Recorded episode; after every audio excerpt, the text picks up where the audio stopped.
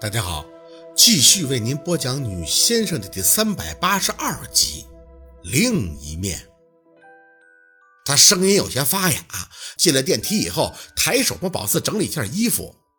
你呀，从小到大，我什么都没为你做过，对不起呀，宝四，别记恨我。你姑姑我，唉，没出息呀。莫名的触动，宝四嘿了一声。嗨，你说这些做什么呀？我也不是来声讨你的。是陆佩对你说什么了吗？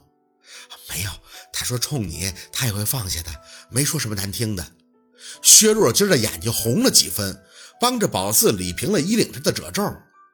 我的错呀，不需要谁给我承担。你姥姥要是知道我这个女儿这么不省心，都得从土里边蹦出来骂我。宝四不明白他这是怎么了。电梯门一开，他就拉着宝四的手朝着包房走去，手很凉，还一直在出汗。直到包房的门被服务员从眼前打开，一眼便看到了里边坐在沙发上正在喝茶的沈明雅。见有人进来，他眼皮都没抬，动作很优雅地把玩着手里的茶杯盖子。桂姨呢，则依旧站在他身旁，对进门的他们也是无视。服务员恭敬地把宝四和薛若君迎了进去，随后轻轻地关门。宝四不知道这是什么情况，刚要发问，就看着薛若君几步走到沈明雅的身前，双膝兀地弯曲，直接跪地。妈，这出真是给宝四惊着了，上去就要扶他起来。薛若君就跪在那儿不动，抬手扯回自己的胳膊，面无表情地看向沈明雅。过去我做的事儿，我向你道歉。你曾经对我造成的伤害，我也既往不咎。这所有的一切都跟我的侄女无关。我希望你。啪嗒，沈明雅手里的茶杯盖子落地，薛若君本能的哆嗦了一下，听着沈明雅慢悠悠的出口：“薛若君，你有什么资格和我谈呀？你还既往不咎，你要究什么？这事儿啊，当年要不是我摁着，你就是个千夫所指的贱人。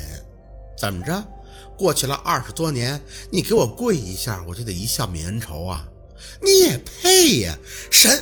宝四要说话，薛若君却用力地扯住了他的手，咬着唇，抬脸看向沈明雅：“你清楚你对我做过什么？美人参就是你搞的鬼，还有我当年怀孕回老家，你一直和夏文东说你没找我，但我孩子怎么会是死胎呢？那时候我是先在我表叔那养胎的，他们为了给我补身子，特意托人给我买的营养品。你确定那些营养品你没动过手脚？”沈明雅不急不慌。老佛爷一般的在这坐着，听到这话，反倒笑了两声。证据呢？说话要讲证据啊！薛若君，你怎么不说你再也生不了孩子是我害的呢？这人嘴两张皮，你说什么就是什么了。好一个人嘴两张皮呀！宝四看着沈明雅现在悠哉悠哉的样子，谁能想到这个女人五六天前还在众人身前哭的那叫一个痛不欲生、肝肠寸断？薛若君脸色越发的苍白。好，孩子的事我不提。那知信呢？你说他是一睡不醒，你明明知道他心脏不好，熬了几夜，还给他吃药入眠。别人做出这种事情就算了，你父亲可是知名的医生。你会不知道安眠药在那种情况下会引起心脏骤停？你根本就是得不到知心要他死，你比谁都心狠。宝四站得浑身僵硬，这事儿一掏，还真是人口一词啊。沈雅还是淡定，我要他死，他死我有什么好处啊？薛若君儿，当年的事儿已经盖棺了。你现在把你女儿叫来，怎么是要展示你多无辜吗？我只给你一次机会，下一次可没有时间听你在这说委屈。年头再变，也改变不了你入侵别人家庭下流无耻的事实。薛若君的底气本就单薄，几句话以后已经双眼通红。我来呢，不是为了讨什么公道。知信已经走了，事情已经过去二十多年了。我知道你恨我，那你就冲我来，但不要伤害到我侄女啊，她是无辜的呀。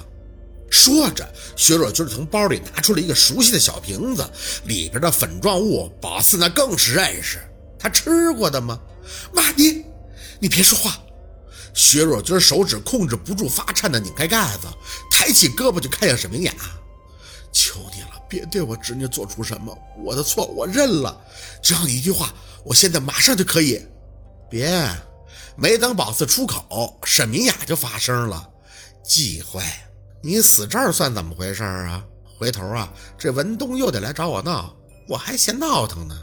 放心，就算是为了我唯一的弟弟能好好活着，我也会对你网开一面的。那些个破事儿啊，我也不喜欢提了。你现在不是很好吗？”你有个这么好的女儿，百年难题美人参都能给你破了，你多知足啊！薛若君儿，你幸福啊！薛若君擦了把眼泪，我侄女和我的事儿没关系。我知道你现在是逼她，我求你别求我。沈明雅冷笑了一声，呵呵，薛若君啊，咱俩换位思考一下。你儿子要是想娶一个跟你老公小三长得特别像的女人进门，你烦不烦呀？要命的是，这个儿媳妇还长得和小三很像，怎么着？是想提醒我做人有多失败吗？我年纪大了，当年愿意和你玩玩也就玩玩了，可现在啊，我是没那么多心力了。就是一句话，你让你这个女儿啊，还是侄女的离开我儿子，咱们呀就桥归桥，路归路了。怎么样？沈明雅的话音一落，桂姨就在旁边皱眉：“夫人，您不能就这么……”桂姨的话没说完，就被沈明雅的眼神给压了下去。我现在呀，就是想安生的养老，我也懒得斗。薛宝四，你看到你姑什么样了吧？我是说假的骗你们吗？她自己都承认了吧？得，我看你也是个痛快的人，给个话吧，什么时候离开我儿子？宝四直看着他，如果陆佩让我走，我会走，但现在我不会。很好，沈明雅起身，那就先这样吧。过些日子呀，我让小贵去照顾你们，你会答应吧？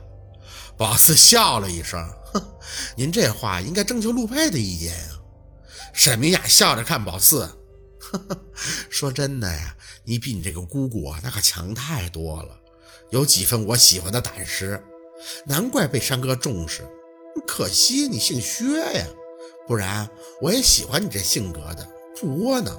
别一到哪儿啊，这膝盖就软，没了男人就是个废物。薛若枝轻轻的颤抖，宝四硬扯着嘴角，膝盖软看分什么事儿，有错就认，乃真性情，不虚伪，是大丈夫。